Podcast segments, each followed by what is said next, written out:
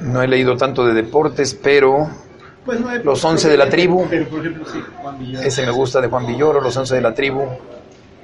Ese me gusta. Y les recomendaría un libro mío que es muy a- ameno, y no por mí, sino por los personajes que están ahí, que es- se llaman Los Cronistas del año 1999, Sí, sí, sí. que son semblanzas de grandes cronistas deportivos y taurinos de la historia de México. Y el que escribiste sobre el Atlante. El Atlante también, sí, sí. ¿Cómo se llama la década? Ese se llama. Ah, bueno, hay uno que se llama Azulgrana, la historia del equipo Atlante, y hay otro que se llama eh, La década inolvidable, el fútbol mexicano en los años 70. Ese lo leí. Ah, ¿lo tienes? Ah, qué bueno.